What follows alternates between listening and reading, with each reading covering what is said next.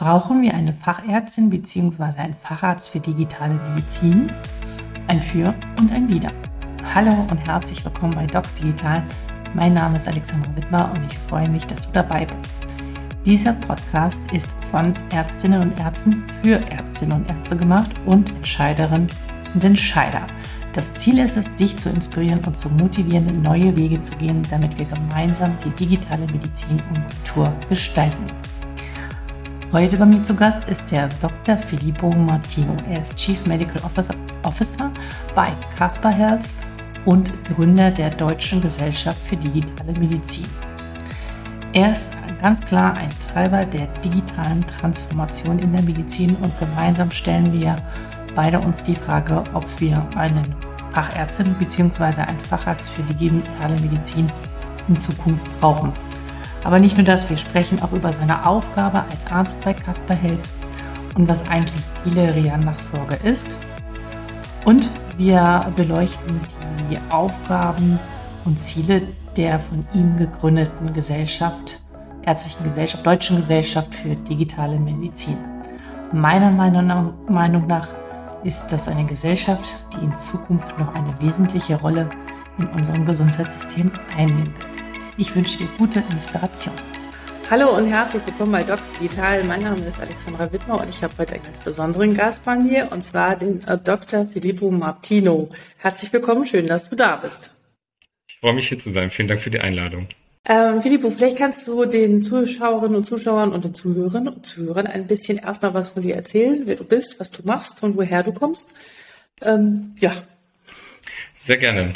Ja, Filippo Martino, mein Name, bin vom Hintergrund her ähm, Arzt, habe in Hannover studiert und bin dann für meine Facharztausbildung äh, Neurologie dann damals nach Dresden gezogen, ähm, habe dort ja ganz verschiedene Dinge gemacht von Intensivstationen, was ich ganz toll fand in der Neurologie, ähm, dann auch über Unterricht an der Karus Akademie für die Physiotherapeuten und bin dann, sagen wir mal, auf die Digitalisierungsschiene gerutscht. Ähm, über eine eigene Startup-Gründung damals und ja, habe dann so ein bisschen den, den, die Abbiegung aus der Klinik genommen und bin, wie gesagt, äh, in das Digitale abgebogen und dort über verschiedene Stellen wie Forschungsprojekte etc. zu meinem jetzigen Hauptjob quasi gekommen als medizinischer Leiter bei Casper Health, wo wir uns mit Rehabilitation und Digitalisierung beschäftigen und äh, bin im Ehrenamt äh, und Gründer, auch erster Vorsitzender der Deutschen Gesellschaft für digitale Medizin. Oh, das war jetzt eine super Pitch, kurze Zusammenfassung. Äh, da will ich jetzt noch mal ein bisschen tiefer einsteigen. Gerne. Ähm, also war es von Anfang an, als du angefangen hast zu studieren, der Plan, äh, ich gründe mal selbst was und ich äh, steige dann aus? Oder wie kam es dazu? Also mhm. es ist ja jetzt vom Mediziner-Mindset bislang noch nicht so, bislang will ich mal mhm. sagen, dass äh, eine Ärztin oder Ärzte auf die Idee kommen, sozusagen ihr klinisches Wissen auch in andere in, in eigene Gründungen umzusetzen oder was auf die Beine zu stellen. Äh, wie, wie, wie kam es? Kommst du aus so einer Unternehmerfamilie oder bist du immer zu solchen Start-up-Events gegangen? Wie, wie kamst du darauf? Ja, also ähm, ich bin überhaupt gar nicht angetreten, weder im Studium noch dann später auch in der Uniklinik damals, ähm, zu sagen, ich werde abbiegen, werde irgendwie gründen. Und auch mit digital, muss ich ganz ehrlich zugeben, habe ich am Anfang gar nicht viel am Hut gehabt. Mhm. Ähm, und bin dann quasi über die eigene Startup-Gründungsidee, die damals ein bisschen aus der, der Praxis entstand. Das war ein digitales Versorgungsmodell in der Notaufnahme für Demenzpatienten. Mhm. So Neurologie, die dann doch häufig Probleme haben, ihre medizinische Historie wiederzugeben zu können und solche Dinge und habe mich da dann angefangen, wie du halt sagst, auf verschiedenen Events auch ähm, rumzutreiben, war auch auf Veranstaltungen von Ärztekammern und habe da doch feststellen müssen, dass ähm, ja viele ärztlichen Kolleginnen und Kollegen doch durchaus ähm, ja nicht so digitalisierungsaffin doch auch sind und auch das relativ große Gap auch festgestellt zwischen dem, was draußen eigentlich alles auch schon möglich ist, mhm. was man so als, als Arzt auf Station gar nicht so mitbekommt und man sich dagegen dann doch ähm, häufig, keine Ahnung, in Nachtdiensten äh, im, im äh, Arztzimmer sitzt in der Notaufnahme und quasi handgeschriebene Zettel entziffern muss mit den Medikationsplänen. Und das war für mich dann so, ja, so ein bisschen die Motivation auch zu sagen, hey, da kann man was machen, ähm, so dass das dann quasi parallel zu meiner klinischen Arbeit dann so ein bisschen zu der Startup-Ausgründung damals ähm, geführt hat. Ähm, das hatte sich dann ähm, ich will jetzt gar nicht sagen unglücklicherweise, sondern finde ich zum Vorteil des Patienten dann auch durch die ganze Thematik mit der elektronischen Patientenakte und solchen Dingen dann auch ähm, anderweitig gelöst gehabt, sodass es für die äh, mhm. Gesellschaft definitiv jetzt auch die bessere zentrale mhm. Lösung ist, als das, was wir uns damals überlegt hatten. Ja, und bin dann aber trotzdem an dem Digitalisierungsthema hängen geblieben und ähm, es kam dann damals die Möglichkeit, im Forschungsprojekt mitzuarbeiten, ähm, was quasi für das Bundesministerium für Gesundheit dann auch das digitale Versorgungsgesetz und das ganze Thema digitale Gesundheitsanwendungen auch begleitet mhm. und wissenschaftlich ein Stück weit vorgearbeitet hat. Und da ja, war das noch gar nicht so als Dauerausstieg dann geplant, aber ich bin dann an den Themen quasi kleben geblieben und bin dann über das Forschungsprojekt dann auch die verschiedenen anderen Stationen dann raus aus der Klinik und dann wirklich äh, in der digitalen Versorgung und Digitalwelt dann auch angekommen. War das so eine Unzufriedenheit über den stationären klinischen Alltag? Weil ich meine, zu Hause im Privaten erlebt auch jede Ärztin, jeder Arzt, wie, wie sagte mir äh, der Professor Garnem vor ein paar Tagen, es ist einfacher, eine Windel bei Amazon zu bestellen, als irgendwie Laborbefund anzugucken. Das fand ich sehr prägend, mhm. diese Aussage. Ähm, äh, war also, wie gesagt, die Unzufriedenheit über die Dinge, dass da so ein großer Gap ist zwischen dem, was im Alltag sonst möglich ist und das, was wir im Krankenhaus erleben, äh, dass dann, dass das mhm. dich motiviert hat, äh, dich da anderweitig umzuschauen oder ja. Also das war sicherlich auch ein Faktor, das auch zu sehen und in dem Moment, wenn man das natürlich mitbekommt, was alles möglich wäre mhm. und man muss sagen, äh, die Uniklinik Dresden ist nicht schlecht ausgestattet, was Digitales mhm. angeht. Ähm, da gibt es äh, gerade kleinere Kliniken, die ländlicher liegen, die deutlich schlechter mhm. ausgerüstet waren, als ich das jetzt war. Also da war ich in einer guten Position mhm. damals noch. Ähm, es ist aber mehr die Motivation, dass ich gesehen habe, als man den Blick so ein bisschen nach draußen warf, dass man gesehen hat, Mensch, da passiert gerade ganz, ganz viel.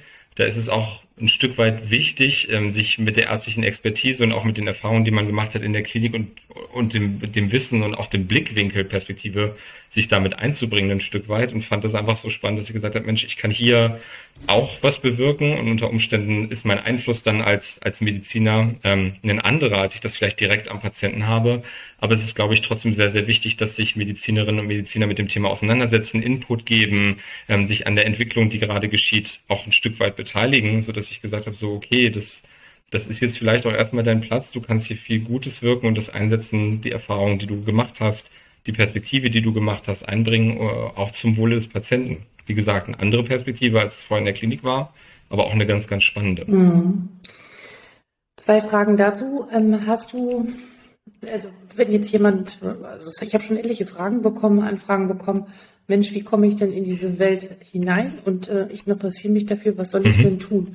Hast du damals sozusagen diese, diese Türen, waren die sehr schnell zu öffnen oder hast du da sehr viel Klinken putzen müssen, um sozusagen erstmal zu signalisieren, ich hier als Arzt möchte mich daran beteiligen, weil ich habe auch schon das Gefühl, es gibt so eine Digital Health Blase. Da sind sehr mhm. viele Stakeholder und Player drin, die aus dem E-Commerce, aus ganz anderen äh, Branchen kommen, die nichts mit der Medizin zu tun haben, aber die sehr mutig, disruptiv sind und Dinge immer ganz anders denken, anders angehen. Mhm. Und ich dann ja. immer, aber auch in meinem Kopf, geht das, geht das, darf man das, darf man das? Und das haben die gar nicht. Das ist, glaube ich, zum Vorteil. Mhm. Aber ich glaube, es braucht dann auch die andere Seite, und zwar die, die ärztliche und die Fachkompetenz der Ärzte. Und da habe ich den Eindruck, dass es zwar schon die gibt, die sich ein bisschen einbringen wollen, die wissen aber auch nicht so richtig, wo komme ich, wie, was mache ich denn da jetzt? Sozusagen, was sind da die mhm. Türen und äh, Wege?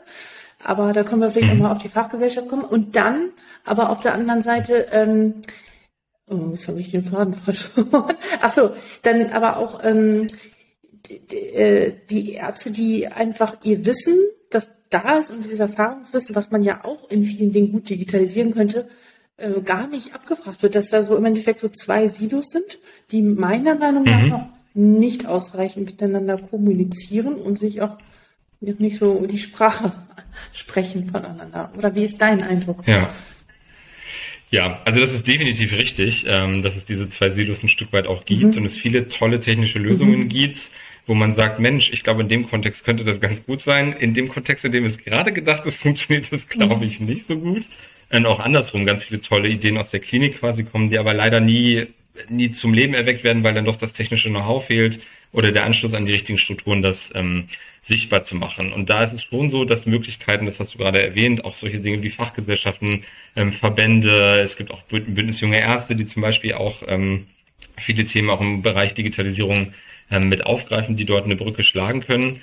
Ich habe es damals gemacht, dass ich mich eiskalt alleine auf einen äh, Star, also auf einen, einen Startup Weekend quasi gegangen bin mit meiner dann später Idee quasi komplett alleine pitchend mir eine neue dort gesucht habe und darüber so ein bisschen reingerutscht bin. Aber wenn man, sagen wir mal, ähm, so ein bisschen die, die Events, also die Veranstaltungen, die es zu dem mhm. Thema gibt, also es gibt ja große Konferenzen wie zum Beispiel die DEMEA, mhm. wo ich immer wieder auch mehr und mehr ärztliche KollegInnen auch treffe ähm, man sich auf solche Veranstaltungen begibt, ähm, hat man durchaus den Anschluss dann auch. Und wenn man in dieser Blase erstmal drin ist, es ist eine Blase, aber findet man eigentlich immer relativ schnell Kontakt und auch gerade als Arzt oder Ärztin empfinde ich es so, dass man sehr, also dass die Expertise und diese Perspektive sehr, sehr gefragt ist, ähm, so dass es durchaus sich auch mal lohnt, nach links und rechts zu zu schauen. Viele äh, Unternehmen, junge, auch junge Unternehmen suchen ja auch Ärztinnen und Ärzte in frühen Phasen, die so ein bisschen eher beratend unterwegs sind, sei es in, in einem Beirat oder auch jetzt wirklich als, als Freiberufler quasi ein bisschen beratend tätig sind. Ähm, und man über solche niederschwelligen Dinge, die man vielleicht auch parallel oder mit einem Tag reduzieren, durchaus auch machen kann, um den Fuß mal in die Welt zu setzen und zu sehen, ist das denn auch was für mich? Denn es ist es ist schon eine Umstellung zum Klinikalltag, das muss man sagen. Ja, ja, das auch, aber ich, ich glaube, wir, wir müssen davon abkommen, dieses entweder oder zu denken. Entweder ich bin in der Klinik oder ich kümmere mich äh, und bringe meine Expertise in, in die, die, digitale Medizin und Welt mit ein. Ich glaube, ähm, es wäre viel sinniger, das sowohl als auch, also das miteinander zu verbinden und wenn diese Möglichkeit bestehen könnte. Ich weiß, sie besteht noch nicht, weil halt ja. einfach und, und deswegen läuft es auch so viel noch schief, weil viele einfach so viel arbeiten und auch gar nicht mehr nach rechts und links gucken und einfach froh sind, wenn sie mal nichts hören. Richtig. Und ich finde, das ist eine große Ressource oder eine große Chance, die da gerade verpasst wird, ähm, das wirklich zu nutzen. Ja. Ja. Wobei ich schon finde, also ich meine, wenn ich jetzt betrachte, was ich jetzt gerade auch bei Casper Health mhm. zum Beispiel machen darf, ist es schon eine Position, die sehr ähm, sagen wir mal, so eine Twitter-Position ist zwischen wirklich klinischer Arbeit mit wirklich Arbeit am Patienten oder auch mein Team auch mit Arbeit am Patienten und auf der anderen Seite aber auch die Expertise einzubringen, ähm, dort Verbesserungen im Bereich des mhm. Produkts, also der Software mit einzubringen, ähm, entstehen diese Stellen und das sehe ich auch bei anderen Unternehmen immer mehr, wo es dann wirklich darum geht, kombinierte Versorgungsmodelle dann auch zum mhm. Leben zu erwecken, die halt nicht nur digital oder nur analog sind, sondern ja. beides verbinden und entsprechend dann auch diese diese beiden Welten dann auch ermöglichen für die ärztlichen Kolleginnen mhm. und Kollegen. Was machst du bei Kaspar Hels? Das ist ein guter Übergang. da bist du medizinischer Leiter. Was, was macht Kaspar Hels ja. und ähm, was ist deine Aufgabe und deine mhm. Verantwortung dort? Ja, also Casper Health, wie ich das vorhin schon erwähnt hatte, ist ein Anbieter für digitale Rehabilitation. Ähm, sprich, ähm, wir bieten den Patientinnen und Patienten an, ähm, während der Rehabilitation, aber dann auch in der mhm. Nachsorge, also sprich die Weiterversorgung äh, über mehrere Monate, dann sechs bis zwölf, je nachdem, ähm, wie die, was für die Patienten für Erkrankungen mitbringen, ähm, dort weiter zu versorgen. Und das funktioniert auf der einen Seite über eine Software, also eine App, äh, eine Web-App, die die Patientinnen und Patienten nutzen können, ähm, dort Übungen, Trainingspläne eingestellt bekommen, Wissensinhalte anschauen können, Entspannungsreisen und solche ganzen Dinge mhm. ähm, nutzen können. Und diese Trainingspläne sind quasi nicht, entstehen nicht einfach so, sondern da sitzt wirklich ein medizinisches Fachteam hinter, bestehen aus Ärztinnen, Physiotherapeutinnen, Ergotherapeutinnen, Ernährungsberatern, so ein ganz buntes, multidisziplinäres Team, ähm, was quasi das Ganze zum Leben erweckt, mit den Patienten regelmäßig in verschiedenen Formen, Chat, Videocall, in Kontakt steht. Das ist für poststationäre Behandlung. Ist das richtig? Ist das für poststationäre? Genau, also die Patienten, genau, richtig. Ähm, also das ist in der Nachsorge dann, ähm, wenn die Patienten in der mhm. Reha waren.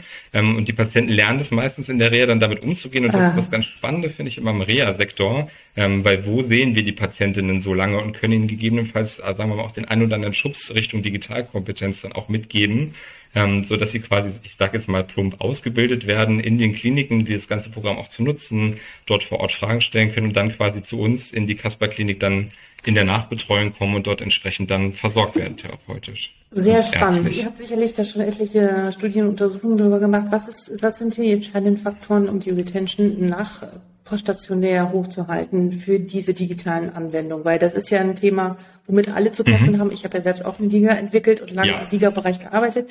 Ähm, was sind, ja. äh, was sind eure Erfahrungen? Was sind so die, ja, was, was hält's hoch?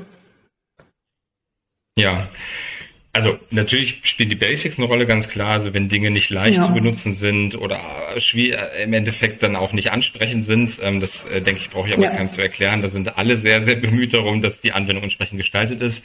Die Erfahrung, die wir machen, ist natürlich, dass in dem äh, Ansatz der kombinierten Versorgung, also sprich das Produkt nicht mhm. alleine steht, sondern ein Therapeut, Therapeutin, Bezugstherapeut, auch eine feste Person, da ist sie den Patienten kontaktiert, wenn sie mal sieht, dass sie nicht gut trainiert, entsprechend motiviert, ähm, wo der Patient auch mal schreiben kann, Mensch, ich habe jetzt im Garten gearbeitet, meine Schulter tut weh, können wir vielleicht die Schulterübung für die nächsten zwei Wochen mal rausnehmen, entsprechend das angepasst wird, also wirklich diese Verbindung aus dem analogen und digitalen in dem kombinierten Versorgungsmodell. Gut funktioniert, die Patienten dann auch zu motiviert bei Stange zu halten und entsprechend dann auch zum Erfolg zu führen mhm, gemeinsam. Mhm. Das ist ein ganz, ganz wichtiger ja. Faktor. Und äh, wie lange behandelt ihr oder betreut ihr die stationär noch? Jetzt nochmal so zum Inhaltlichen, das würde mich noch interessieren. Ja, na klar, ähm, also es hängt ein bisschen von mhm. der Indikation ab. Es sind sechs Monate. Ähm, wenn oh. es neurologische Patientinnen sind, dann auch bis zu zwölf Monaten, weil die länger ähm, dann auch in der Therapie sein dürfen ähm, und dort dann quasi ihre verschiedene Module absolvieren. Das ist ein relativ langer mhm. ähm, Zeitraum, die wir die Patienten dann auch noch begleiten und am Ende dann auch überführen in den ambulanten Sektor. Wahrscheinlich ist dann auch die äh, Lebensqualität oder auch die, die äh, Heilung besser, deutlich besser. Gibt es da auch Vergleiche mit Kontrollgruppen? Ja. Mit Betreuung, ohne Betreuung? Mhm. Genau. Genau, also es war, wir hatten ja vor den Hauptstadtkongress, da hatten wir die äh, Zwischenergebnisse mhm. vorgestellt, der Teil randomisierten mhm. Studie, die gerade läuft mit über 1000 Patienten. Da sind die ersten drei Zeitpunkte ähm, ausgewertet, in der man nachweisen konnte, dass äh, die Patienten im Vergleich zur Kontrollgruppe und auch zur analogen Form, auch ganz spannend, ähm, dort in den höhere Werte im Bereich des Workability Index, also ah, Arbeitsfähigkeit, okay. was ein ganz relevanter Faktor für die Reha auch ist, ähm, aber auch subjektive ähm, Gesundheit im psychischen, aber auch physischen Bereich dann auch ähm, zeigt und es im Bereich Motivation auch gar keinen Unterschied gibt zwischen dem digitalen und auch analogen. Also sprich zu sagen, wenn Patienten nicht wöchentlich einbestellt werden, irgendwohin sind sie weniger motiviert, kann man auch nicht so sagen. Also es ist eine ganz spannende Studie und ich bin gespannt auf die Endauswertung ähm, des Nachhaltigkeitszeitpunkts. Und da wird nochmal einige Wochen nach, der, nach dem Abschluss der Therapie geguckt, halten sich die Effekte auch, wenn Klar. die Betreuung quasi weg ist. Der Zeitpunkt steht noch aus und da sind wir sehr gespannt im September, wenn die finalen Ergebnisse dann vom KIT, also Karlsruher Institut für Technologie, dann auch veröffentlicht Klasse, werden. spannend. Also ist es auch wirksamer, als wenn jetzt der Patient Poststation nur zum Physiotherapeuten um die Ecke geht? Ähm, genau, also das auf jeden Fall. Die Kontrollgruppe ist ja quasi ja, Standard okay. of Care gewesen. Da können die Patientinnen tun und lassen, was sie wollen. Das wurde auch, weiß mhm. Gott nicht, äh, das hätte man auch durch keine Ethikkommission bekommen, in Klar. irgendeiner Art und Weise dann auch ähm, ja, restringiert. Aber die Patienten äh, also die Patienten in der Nachsorge schließen Toll, besser ab. Sehr spannendes Thema. Ähm, das äh, leitet, äh, ja, leitet doch so ein bisschen über zu dem äh, nächsten Thema, weil es hängt ja eng miteinander zusammen, auch was du darüber hinaus noch tust. Du hast ähm, im November 2020, ne, war es, ähm, die mhm, äh, Gesellschaft korrekt, für digitale ja. Medizin gegründet. Und ich, ihr kannten uns schon vorher überlebt und da habe ich das gesehen, dachte ich so, ach, cool, was er da gemacht hat. Das habe ich schon damals gedacht, ach, tolle Ideen. Äh, ähm, schön, dass jemand auf diese Idee gekommen ist. Und äh, ja, wie bist du dazu gekommen? Also ähm, das zu gründen zu diesem Zeitpunkt. Ich meine, da hatten wir ja schon mhm. die Covid-Krise. Ähm, das hat dich wahrscheinlich noch ja. mehr motiviert, das zu machen. Aber erzähl mal. Ja, ähm, also ich habe hier viel in meinem Alltag auch damit zu tun gehabt, dass doch durchaus auch Vorbehalte, auch ärztliche Kollegen, aber auch andere Fachgruppen, es sind gar nicht, nicht mhm. nur jetzt wie Ärzte und Ärzte, sondern auch andere Fachgruppen durchaus kritisch, auch nicht unberechtigt, ähm, äh, der Digitalisierung auch gegenüberstehen. Und so ein bisschen der Aspekt dann auch war, Mensch, ähm, da gibt's ja auch gar keine Evidenz zu dem Thema und das ist ja alles gar nicht untersucht und man dann dann doch als Person, die ich ja wie gesagt auch in Forschungsprojekten zu dem Thema gesteckt habe, sagt, hm, das stimmt nicht so ganz. Und das, was natürlich auch immer so ein Stück weit außer Acht gelassen wird, ist äh, zum Beispiel, dass es das Digitale auch anders ist als Untersuchungsgegenstand und dort auch so viele tradierte Blicke, zum Beispiel zu sagen, wir, wir machen eine randomisiert kontrollierte Studie über drei Jahre, ähm, wo das Produkt quasi eingefroren wird. Das ist ja bei Medikamenten ganz anders. Die werden entwickelt und dann werden die getestet und dann bleiben die drei Jahre gleich. Das ist bei Klar. digitalen Anwendungen kann man das auch so machen, aber dann schaltet man ja die größte, eine der größten Stärken von Digitalem ja aus, dass es sich adaptieren kann. Ja. Wir haben es bei Covid gesehen, wie relevant und wichtig das ist.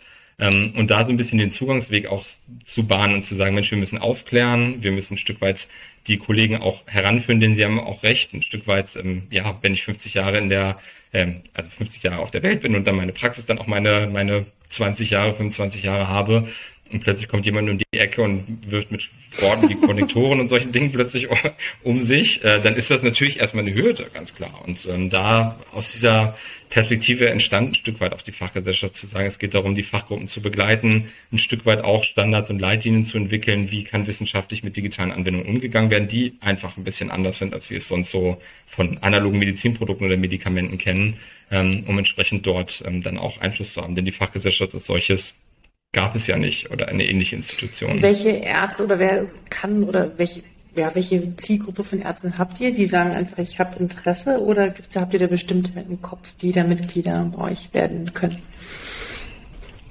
Ja.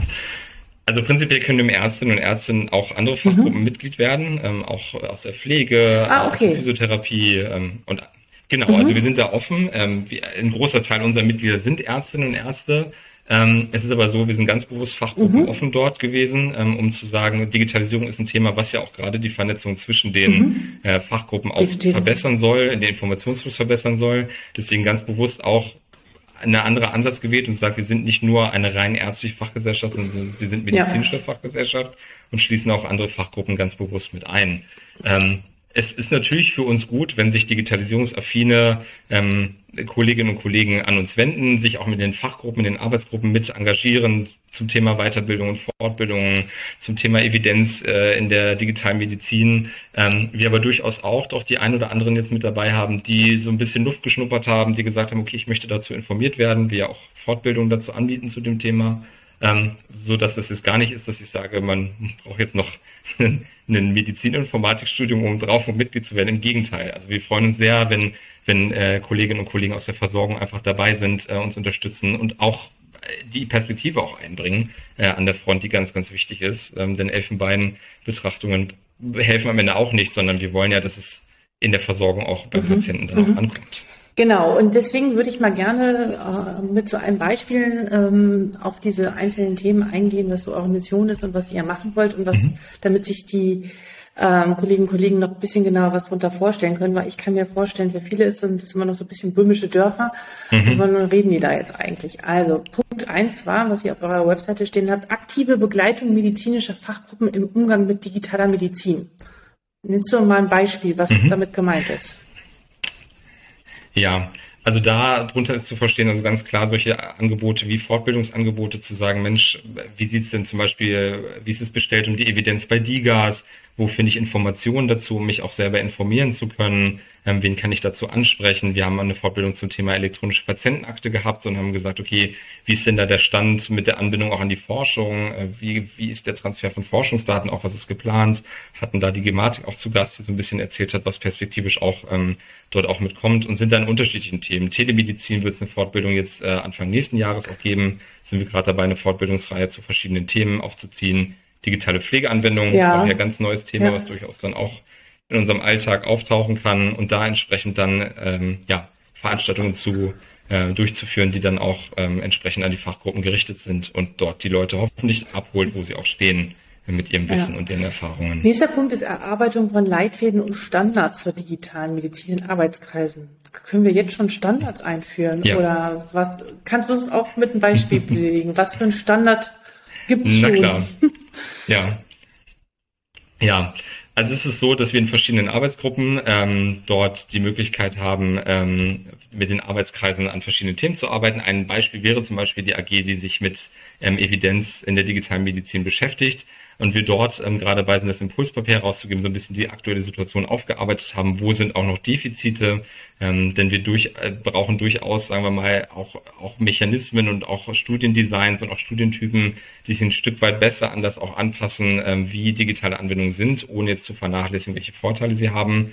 Ähm, das wäre zum Beispiel ein Beispiel und die AG Weiterbildung äh, sich ganz konkret auch damit beschäftigt, welche Inhalte wären denn zum Beispiel wichtig. Da ist Herr Professor Felix Hoffmann auch mhm. mit drin, der die AG leitet bei uns, ähm, der selber Erfahrung in dem Bereich auch hat und in der Lehre mhm. sehr involviert ist ähm, und wir dort quasi dann anfangen, also Richtung Leitlinien und Standards, das sind Dinge, die über die Zeit wachsen müssen, aber durchaus dort auch mehr und mehr jetzt in dem Bereich tätig sind, dort perspektivisch dann auch Standards und Leitlinien mhm. auch zu entwickeln. Ja. Und das, was ich auch schon gesehen habt, ihr macht schon Ausschreibungen für Stipendien und wissenschaftliche Preise. Ähm, von wem kommt das oder wer unterstützt das? Welche Organisation? Also unsere Wissenschaftspreise, die wir letztes Jahr ausgeschrieben haben und demnächst jetzt auch ausloben mhm. werden, also die Teilnehmer wissen schon Bescheid, ähm, die sind aus mhm. Eigenmitteln finanziert, ähm, also mhm. aus den Beiträgen der Mitglieder auch. Ähm, dort haben wir ähm, neben dem Promotionspreis, einen Publikationspreis und auch einen Preis für, für eine gute Masterarbeit, mhm. also dort auch relativ breit ähm, unterwegs sind in den Fachgruppen. Ähm, und dann haben wir die Möglichkeit in der Kooperation mit der Deutschen Ärztefinanz, die haben das ähm, gestiftet quasi, ähm, dass wir die Möglichkeit haben, einen Stipendiaten aus dem Bereich der Medizin ähm, entsprechendes zu ermöglichen, für ein Jahr Vollzeit auszusteigen, dort 1000 Euro zu bekommen. Und da war jetzt gerade äh, diese Woche Montag quasi die Auswahlkommission des zweiten Kandidaten oder der Kandidatin, da darf ich jetzt noch nichts zu sagen, ähm, genau, die jetzt aber ähm, besprochen ist und entsprechend dann auch nächste Woche Bescheid bekommen wird und dann am 1. Oktober dann Vollzeit ihre Promotion zum Thema digitaler Medizin natürlich ähm, entsprechend ein Jahr dann Zeit hat, sich Vollzeit auf das Thema zu konzentrieren. Und dann kommt sie auf meinen Podcast. Oder er. mit, ähm, mit dem Ergebnis bitte. Sehr gerne. ähm, der erste Stipendiat, Herr Stellmacher, ist ja quasi schon gestartet zum, äh, zum Sommersemester. Also das erste halbe Jahr läuft quasi schon mit dem ersten Stipendiaten. Spannend, ähm, spannend, genau. finde ich, find ich toll. Ähm, und ähm, was gibt's noch für einen Punkt? Ja, Symposien und Fachkongresse, so einen eigenen gab's noch nicht, ne? So einen eigenen Kongress. Wann?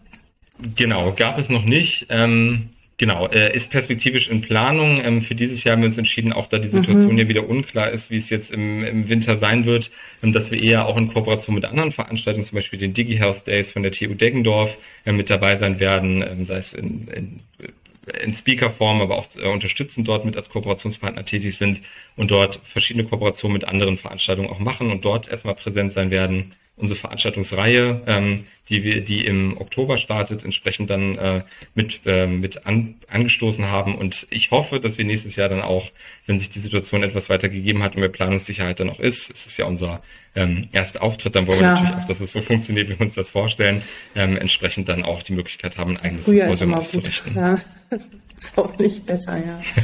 Und dann noch der Punkt, ähm, äh, aktives Kommentieren der Entwicklung in der Politik und in der Gesetzgebung. Ja, sehr wichtig. Ja.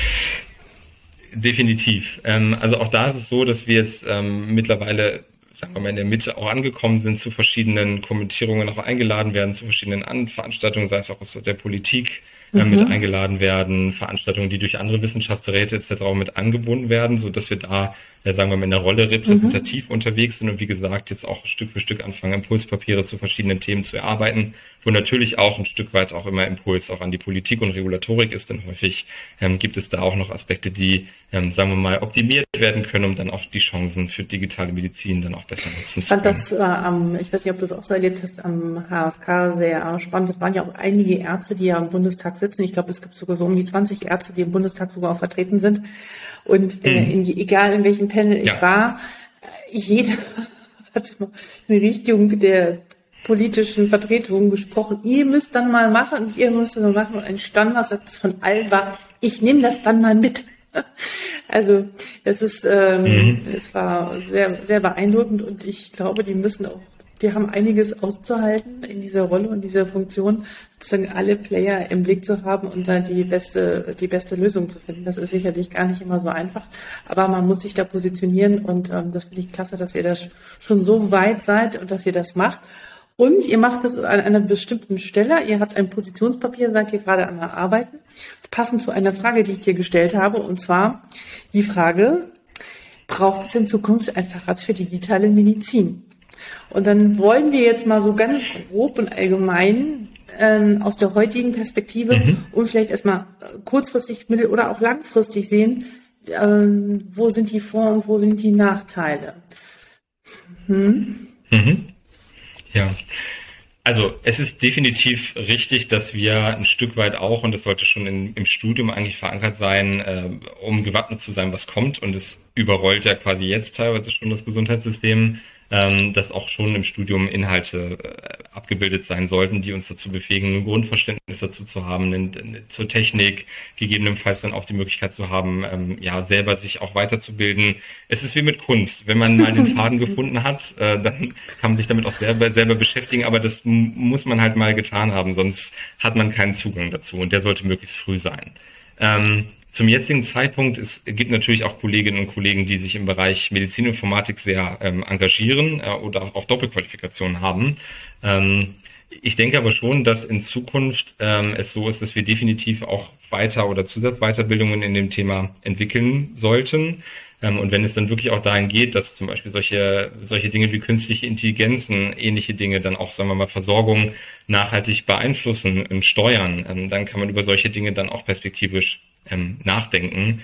Zum jetzigen Zeitpunkt das auszudifferenzieren, kann durchaus sinnvoll sein, ist vielleicht aber eher eine Sache, die in der Zukunft eine größere Rolle spielt. Das ist jetzt der Fall. Ich glaube, wir sammeln da gerade jetzt die ersten Erfahrungen im Gehen. Ähm, und ähm, hm. ich glaube, das ist, also das ist jetzt ja. so meine Annahme. Ich glaube nicht, dass es nur den einenjenigen gibt, den man all diese Aufgaben und Verantwortung übergibt, sondern egal in welchem Fachbereich wir arbeiten, werden wir mit all diesen Dingen konfrontiert werden und brauchen eine Haltung, eine Position dazu, müssen eine Datenkompetenz haben, wie ich äh, immer wieder sage, und müssen ja. auch eine gewisse Haltung und Einstellung gegenüber diesen ganzen, ähm, ja, gegenüber der KI und über diesen Herausforderungen haben, aber auch ähm, die Fähigkeit, diese Dinge auch dem Patienten gut zu kommunizieren. Und da werden wieder andere Kompetenzen notwendig. Und deswegen glaube ich, dass es äh, eigentlich in jedem, in jeder Fachrichtung ähm, seinen Platz finden wird und muss. Aber vielleicht gibt es noch mal so wie ja. äh, eine Zusatzbezeichnung von Leuten, keine Ahnung, habe ich auch noch eine Zusatzbezeichnung hm. gemacht, ähm, wo man noch mal ein bisschen tiefer in die Sache hineingeht, um sich dann noch mal ein bisschen ja. ja breiter zu positionieren. Aber das ist so meine Hypothese jetzt gerade. Hm. Ja, also definitiv, ich meine, man kann ja auch mit niederschwelligeren Dingen anfangen, mit einer curriculären Weiterbildung äh, in dem Bereich, die dann wirklich gut strukturiert ist, wo man sich auch, sagen wir mal, nicht am Wochenende mal einen Kurs anbietet, sondern wirklich sich Gedanken gemacht hat, was sind die relevanten Themen. Du hast zwei sehr relevante Dinge aufgebracht, Förderung mhm. von Digitalkompetenz, nicht ja. nur bei uns, sondern auch beim Patienten. Das ist ein Stück weit auch da auch in dem Zuge muss man sich darüber unterhalten, aus auch andere Gesundheitsfachberufe vielleicht entstehen oder geben müsste, ähm, die dort auch mit unterwegs sind. Ja, ähm, auch das ist eine Diskussion, die man nochmal äh, lange führen kann, ob das nicht nur perspektivisch auch notwendig werden wird, ähm, um dann über Zusatzweiterbildung bis hin dann auch später mal zu einem Facharzt zu gehen, je mehr Einzug das auch dann hält und auch den Alltag bestimmt. Denn das, was wichtig ist, ist, dass man, egal in welcher Fachrichtung man tätig ist, ein Stück weit versteht, was sind denn Chancen und Potenziale dieser Lösung, die ich jetzt hier habe, ähnlich wie es mit Medikamenten auch ist, aber genauso, was sind die Nebenwirkungen, ja, wo sollte ich es ja. nicht einsetzen? Das Spannende ist ja und auch eine, eine, eine große Fragezeichen, was ich habe, ist, äh, wie erreichen wir die ärztlichen Kolleginnen und Kollegen in die breite Masse, weil 2026 wird das Thema digitale Medizin sehr ausführlich, das kann man äh, im Internet nachlesen, im Ausbildungskatalog behandelt. Bislang gibt es aber sehr wenig Universitäten, die wirklich diese Digital Tracks oder digitale Medizin anbieten. Und wenn sie sie anbieten, werden sie momentan noch relativ mau besucht. So sind so Rückmeldungen, die ich bekommen habe. Ähm, wie stehst du dazu und ähm, mhm. Was, was können wir da tun? Verschlafen wir das alle und werden dann, äh, wundern uns dann, dass sozusagen die ganzen branchenfernen Leute dieses Feld übernehmen und Amazon und China und sowieso und die alle und wir dann nach deren Nase tanzen.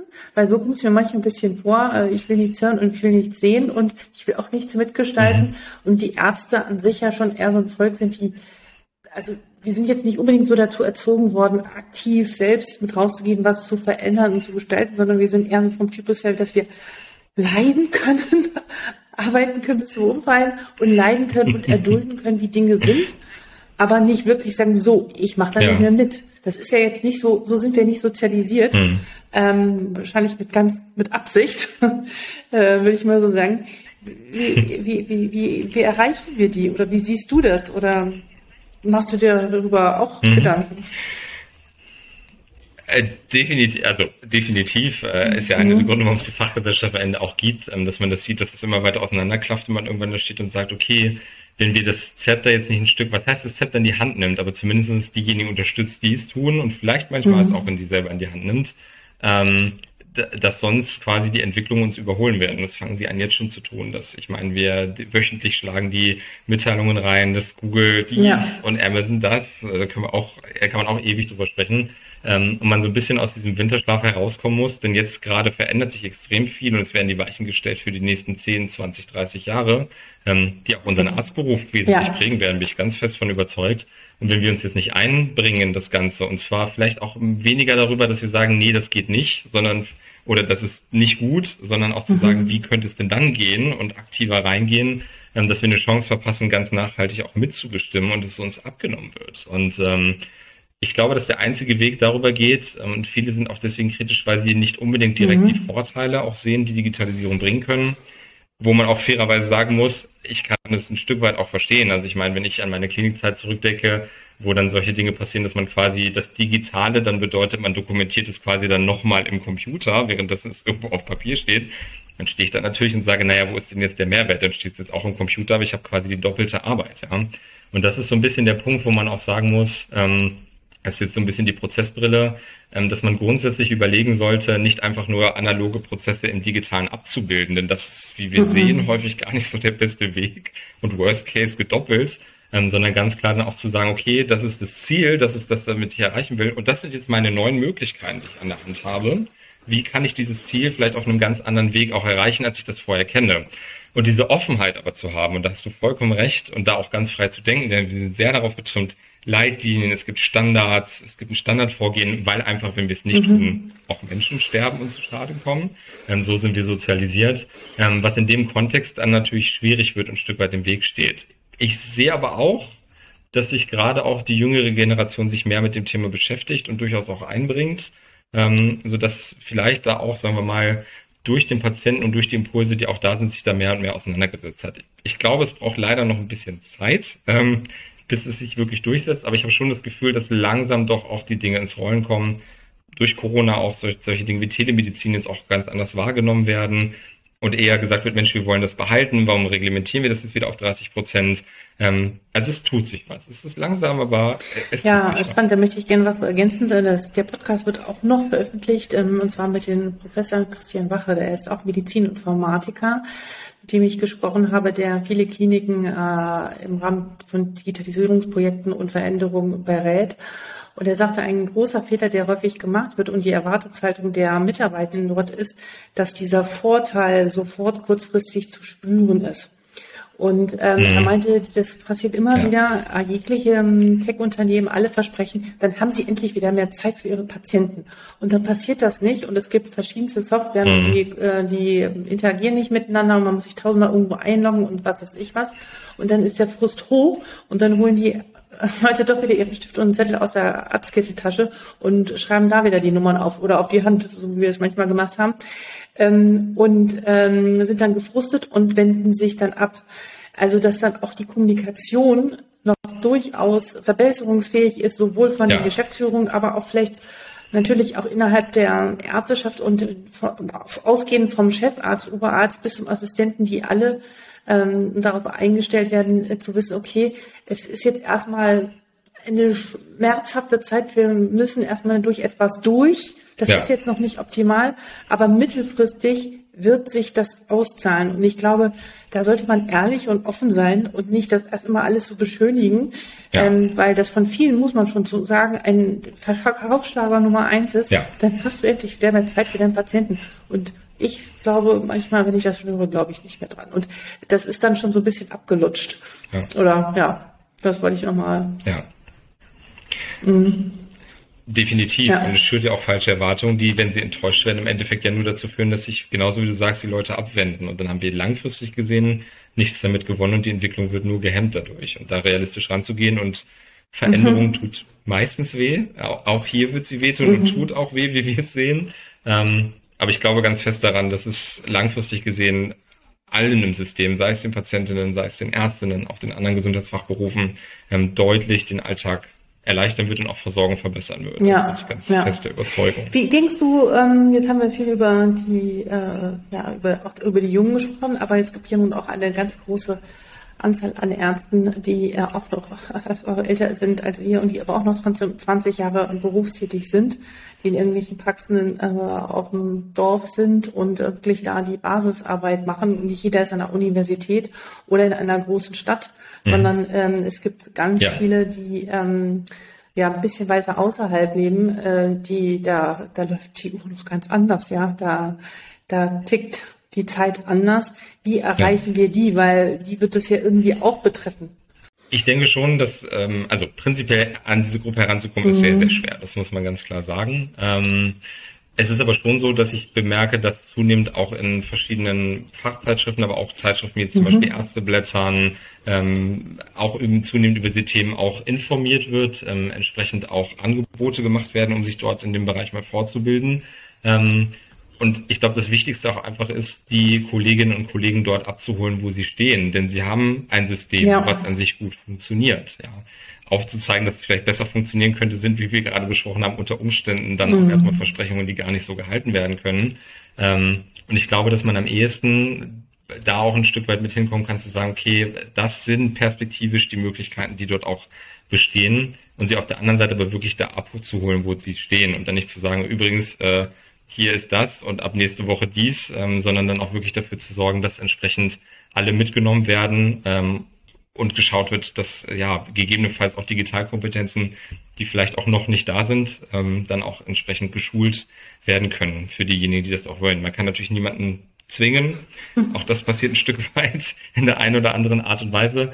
Ähm, es ist aber wichtig, nicht nur zu sagen, macht, sondern auch immer aufzuzeigen, wie können wir dahin kommen, dass das so passiert und entsprechend da auch mehr als einen Gedanken dann zu mhm. verschwenden, wie kommen wir dahin ähm, an das Ziel, dann auch die, eine digitalisierte Praxis zu haben, keine Papierakten mehr zu haben und nicht die Vorgabe zu machen, zu sagen, es soll so sein und dann seht zu, wie, wie, wie es, wie ja, es funktioniert. Ein, immer während der Change und eine dauerhafte Veränderung, aber die ja jetzt, also ich finde, so revolutionär, wie sich die Medizin aktuell verändert, habe ich es in den letzten 20 Jahren nicht erlebt, ja. Also ja. Ähm, ganz klar ist es ein großer Unterschied.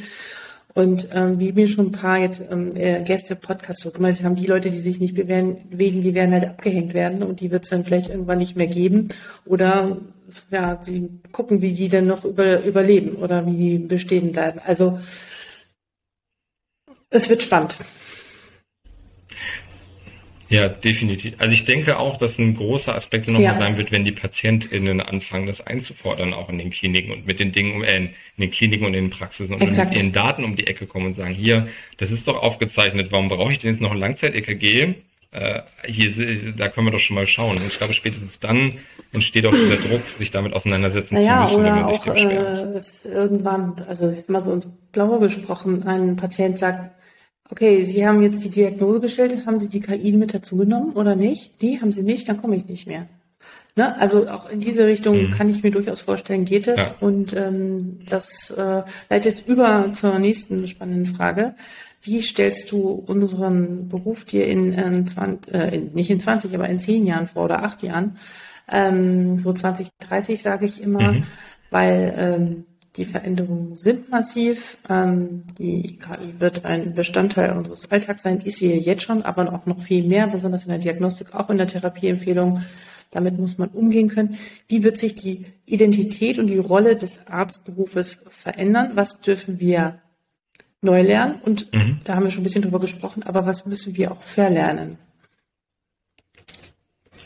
Ja, also ich glaube, dass ähm, wir durch die Digitalisierung doch auch eine deutliche mhm. Demokratisierung ein Stück weit auch mhm. von, von, von Gesundheit erhalten, auch ein Stück weit äh, den Patienten eher auch dazu befähigen, selber Herr oder Herrin über ihre Daten zu sein, ähm, entsprechend auch an Entscheidungen zu partizipieren im Rahmen vom Shared Decision Making. Ähm, und was nicht bedeutet am Ende, dass wir nicht Expertinnen und Experten bleiben, aber wir, glaube ich, schon mehr auf Augenhöhe auch miteinander sprechen müssen, ähm, was prinzipiell, find, äh, meine ganz persönliche Einstellung, sowieso so sein sollte. Und ich glaube, Digitalisierung dann ein ganz, ganz wesentlicher Beitrag dazu ja. sein wird, dass das auch passiert. Und die Transparenz, weil die Transparenz ähm, auch notwendig ich glaube, wir, ist. Also, wir sind ja, ja, extrem.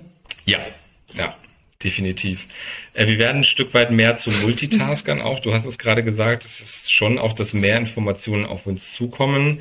Bei aber hoffentlich, und das ist meine ganz, ganz große Hoffnung, äh, weniger Dokumentationsaufwand. Ähm, ich weiß nicht, wie es dir ging, Alexandra, aber dokumentiert wird immer keiner so super gerne. Ähm, da kann man sehr viel Zeit, äh, die man anders verbringen könnte, äh, mit äh, investieren, sage ich mal, ähm, so dass ich hoffe, dass unser Alltag deutlich papierloser wird und wir viel weniger dokumentieren müssen. Ähm, und auch entsprechend Entscheidungssysteme, wie zum Beispiel jetzt klinische Entscheidungsunterstützungssysteme basierend auf äh, KI, ähm, uns im Alltag dann auch unterstützen können. Aber dafür müssen wir ein Stück weit digital affiner werden, besser auch einschätzen zu können, was, was kann das jetzt oder wenn mir das Ergebnis jetzt ausgespuckt wird, was bedeutet das für mich? Halte ich mich daran stur, denn ich bin der festen Überzeugung, dass zumindest zum jetzigen Zeitpunkt und wahrscheinlich auch in den nächsten fünf bis zehn Jahren ähm, wir jetzt weniger davon sprechen, dass jetzt ganze Ärzteschaften und Verrichtungen mhm. ersetzt werden, sondern es da eher darum geht, Aspekte einzubringen, die ergänzen und integrieren und damit unseren ähm, Job hoffentlich spannender machen, weil wir einfach auch mehr Einblick haben ähm, und bessere Entscheidungen hoffentlich treffen können,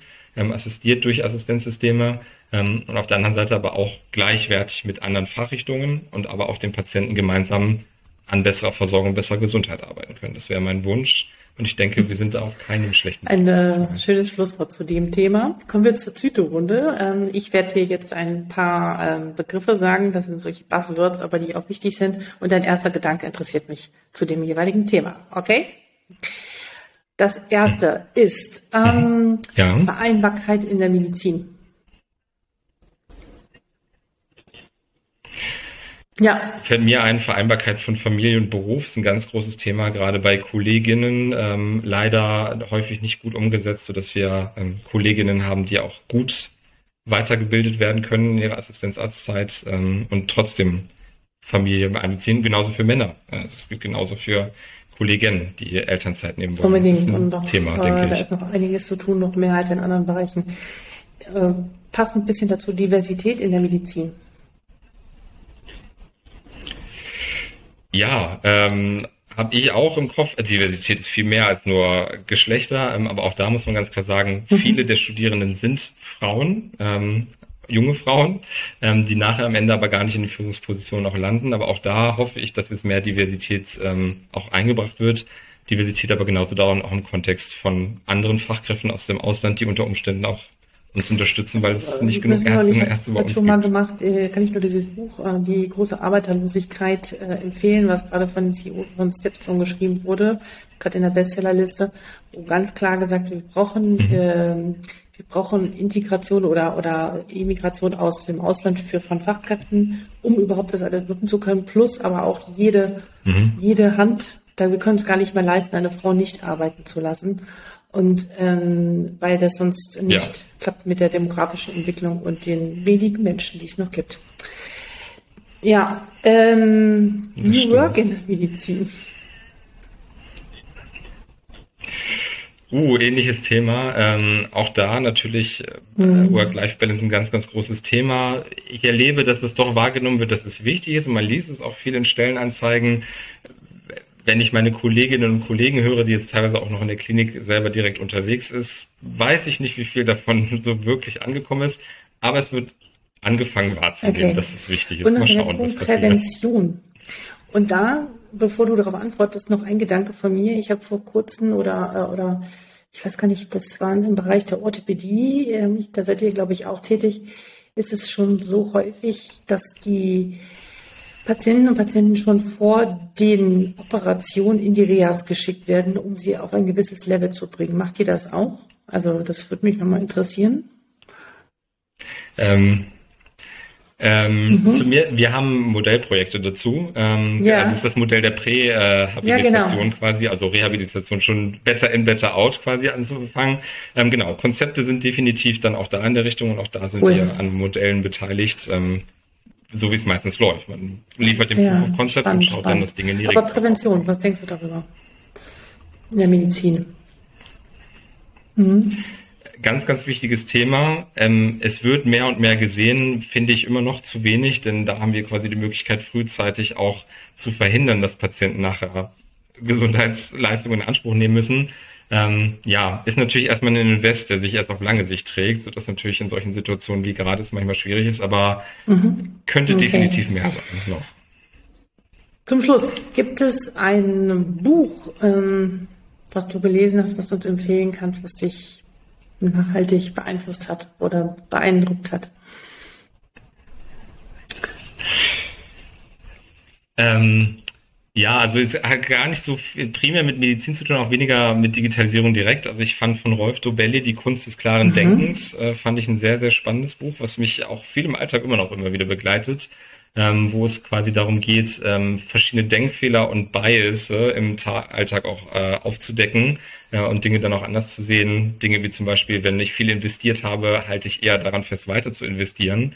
Ähm, und das doch mich nachhaltig geprägt hat, auf vielen medizinischen Entscheidungen auch. Ja, zu, warte ich jetzt nochmal ab, bis die Herzfrequenz nochmal einen abnimmt oder sage ich so, okay, ich setze mir die Grenze und ziehe es durch. Also es hat mir in vielen Bereichen des Lebens doch sehr spannende Einblicke gegeben und mich und auch anders hat Dinge hinterfragen lassen. Ja, ja ich habe es nicht gelesen bislang, aber ich werde nochmal reingucken. Das klingt, klingt wirklich gut. Ja, ja, ich es weiß, ist wirklich spannend und ist ja, auch gar nicht ja. lang, also kann man sehr gut auch nebenbei mal lesen. Gibt es noch einen letzten das, äh, Gedanken, den du den ärztlichen Kolleginnen oder Kollegen gerne mit auf den Weg geben möchtest? Ich hatte das vorhin schon angedeutet. Ich glaube, jetzt ist die mhm. Zeit, sich einzubringen in diesen gesamten Aspekt der Digitalisierung in der Medizin. Und wir verpassen, glaube ich, eine ganz, ganz große Chance, wenn wir jetzt quasi am, am Spielfeld dran stehen, uns nicht beteiligen oder nur meckern. Und von daher ist jetzt die Zeit, wirklich Einfluss zu haben, den, den wir uns ja auch wünschen, zum, zum Besten auch unserer Patienten. Von daher ähm, ran und versuchen die Scheu zu verlieren und ein Stück weit äh, sich dem Thema zu stellen. Kritisch, genau, aber äh, trotzdem vielen offen. Dank dafür. Das kann ich nur unterstreichen. Und ich finde auch digitale Medizin und alles, was damit zu tun hat, hängt unheimlich auf einen Kulturwandel in der Medizin zusammen. Das sage ich ja auch immer wieder. Das eine geht nicht mit den anderen einher und zieht auch alle anderen Themen wie Thema Vereinbarkeit, New Work und Prävention und alles mit sich. Also es ist wie so eine ganze Welle, die da ins Laufen gekommen ist. Und ich hoffe, wir können mit diesem Podcast, Videocast, mit all unseren Aktivitäten ähm, der Gesellschaft für digitale Medizin äh, einen Teil dazu beitragen und wir uns dann in hoffentlich fünf Jahren widersprechen und an ganz anderen Punkten stehen. Ich bin sehr gespannt und das wird eine spannende Zukunft werden. Vielen Dank, Filippo. Ich wünsche dir alles Gute äh, für dich und äh, deine Zukunft und wir hören uns hier. Vielen Dank für dein Interesse und deine Zeit. Ja, was denkst du? Brauchen wir einen Facharzt oder eine Fachärztin für digitale Medizin? Oder sind das Kompetenzen und Dinge, die wir neu lernen dürfen und jeder in seinem Fach, ja, dass es einfach zum Standard gehört und äh, normal ist? Was denkst du? Reicht es so, wie es bisher war? Oder müssen wir uns, dürfen wir, müssen wir uns in neue Richtung bewegen? Schreibe mir gerne unter info.docsdigital.de. Ich wiederhole info.docsdigital.de.